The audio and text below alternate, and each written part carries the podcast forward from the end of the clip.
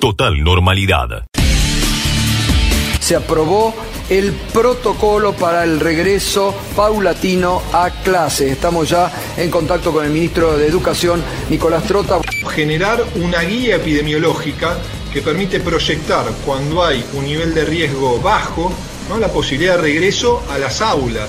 ¿no? Y eso le va a poder dar la claridad a cada gobernador o al jefe de gobierno para poder dar ese paso. Y está construido sobre la base de el nivel de circulación que existe, si hay circulación comunitaria, si los casos son importados, para poner un ejemplo, esos son los extremos, el nivel de ocupación de las camas, si es más del 80% de las camas de terapia intensiva o es menos del 60, ¿no? Si es más del 80 es un rojo, si es menos del 60 es un verde, para poner un ejemplo, o la comparación entre los casos de contagio entre las últimas dos semanas y el mismo plazo anterior, si está estable es amarillo, si ha existido Bien. un descenso de más del 20% es verde, si ha existido un crecimiento de más del 20% es rojo. Entonces Bien. a partir de allí se construyen indicadores objetivos. Luego cada jurisdicción va a poder decir, estoy en condiciones de volver a las clases presenciales con protocolos, Sí. con distanciamiento físico, como ocurre en Formosa, en San Luis y en La Pampa, o poder llevar adelante estas actividades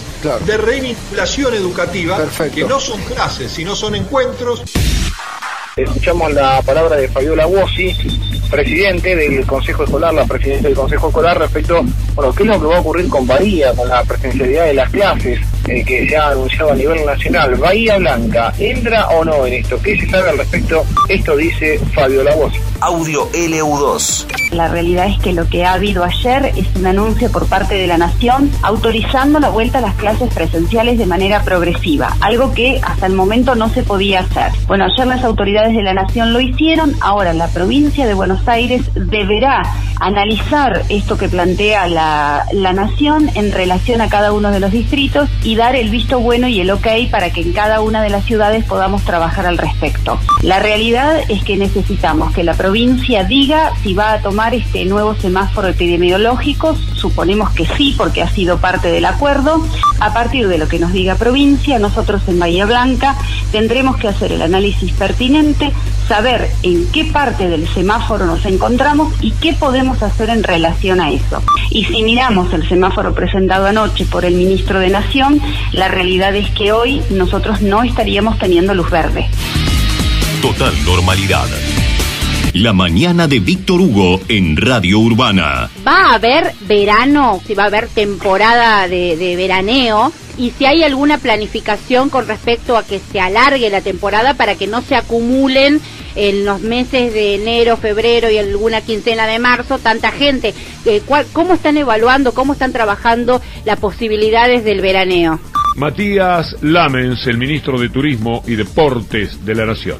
Nosotros consideramos que vamos a estar en enero en una situación sanitaria eh, considerablemente mejor, no tenemos ninguna duda de eso. Es también lo que nos dice nuestro ministro de Salud y por eso estamos trabajando con cada uno de los municipios de, la- de las localidades turísticas. Tuve una reunión el martes con los intendentes de la costa atlántica, voy a tener una el martes con los intendentes de la provincia de Córdoba. Entre la costa atlántica y Córdoba, Cintia, para que te des una idea, se concentra el 70% del total del turismo interno.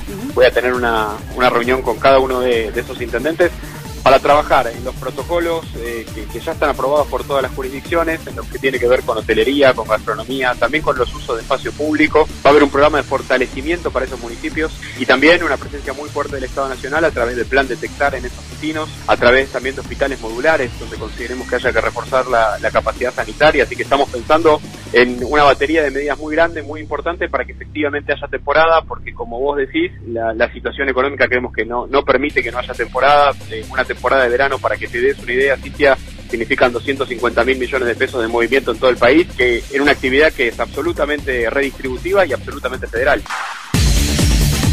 Alejandro Di Chiara, intendente de Montermoso, Radio 10 Bahía Blanca. Nosotros tuvimos un Zoom antes de ayer con, con Lamens y Costa, Sí, ¿qué te y ayer uno con, con Axel y Goyán. La decisión política, tanto del gobierno nacional como del gobierno provincial, eh, es eh, que haya temporada, y creo que es la- la- el deseo de, de- de todos los, los intendentes. No lo que indudablemente, bueno, eh, ahí hay, hay muchísimas preguntas, hay muchísimas dudas. Necesitamos bajar los casos en, en- fundamentalmente en Mar del Plata y en Bahía Blanca y necesitamos una región epidemiológicamente eh, poco más sana, digamos, ¿no? Con menos circulación viral. Porque también es cierto que una persona que va a querer venir de vacaciones no va a querer venir a un lugar que tiene circulación comunitaria de coronavirus. A nosotros nos preocupa muchísimo la situación de Bahía Blanca. Más allá de que uno se solidariza con, con, con la ciudad y que tiene amigos y conocidos y familiares en Bahía Blanca, obviamente también nos preocupa porque, digamos, el Hospital Pena es un hospital intersonal con el cual nosotros contamos permanentemente. Siempre hemos tenido la mejor acogida de parte de sus autoridades para darnos un lugar a la gente de Montermoso. Si nosotros tenemos que hacer un traslado de alguien que por urgencia necesita un respirador, una cama de terapia intensiva que no esté, automáticamente no- nos lleva a una derivación que podemos terminar en La Pampa, en Mar del Plata, en Buenos Aires o en Chaco. Eh, a propósito de eso, eh, ¿vos, ¿vos pensás que vas a tener algún refuerzo de nación y de provincia en lo sanitario y policial? Cuando habló Lamens el otro día de la posibilidad de tener eh, temporada o de la decisión política de que haya temporada, nos dijo que iba a estar garantizado el recurso humano tanto en salud como en seguridad. Ah, bien. Y te voy a tirar una primicia más. Se habla de estructuras modulares como las que se construyeron en el conurbano bonaerense, tres en toda la costa atlántica. Una en el norte que podría ser Santa Teresita, San Bernardo, San Clemente, Sí. una en Mar del Plata y otra en Bahía Blanca. Bahía Blanca, no el monte. No, no, no en Bahía Blanca. En Bahía Blanca. Total normalidad. Y en esta semana, el gobernador Axel Kicillof, junto al ministro de Infraestructura de la provincia, Agustín Simone, y 44 intendentes, anunciaron a través de una videoconferencia la firma para obras eh, de infraestructura municipal que planifica 60 obras viales. Entre ellas va a haber una inversión para la ciudad de Bahía Blanca que va a ser de 12 millones de pesos. Está en línea Agustín Simone, quien es el ministro de Infraestructura de la provincia de Buenos Aires. En el caso de este fondo, que es el Fondo de Infraestructura Municipal, este, lo definen los intendentes, este, cuál es, cuál es la, localización de, de las obras. La mayoría han elegido eh, obras de pavimento urbano. No sé si ustedes se recor- recordarán, antes de la, de la pandemia pudimos reactivar un crédito que va a estar orientado al agua y que, y que esto había sido completamente este, abandonado eh, por el gobierno anterior, ¿no? Y, había dejado una deuda pendiente para los ciudadanos de Bahía, que, que es el trabajo de toda la, la provisión de agua potable. Bueno, recién usted mencionaba este crédito destinado al agua en la ciudad, en la- a la provisión de agua en la ciudad de Bahía Blanca. ¿Qué va a pasar con eso? En el, en el caso de esta obra que te decía, nosotros hablamos con la CAF, que es el banco que había aprobado en su momento el, el- el préstamo que se llamaba Acueducto Río Colorado y que fue el que, el Sí. que la gobernadora Vidal este, dio de baja, que era una obra muy importante para Bahía Blanca, a- haberlo dado de baja la, la propia provincia cuando, cuando Vidal era gobernadora quedó, quedó sin financiamiento.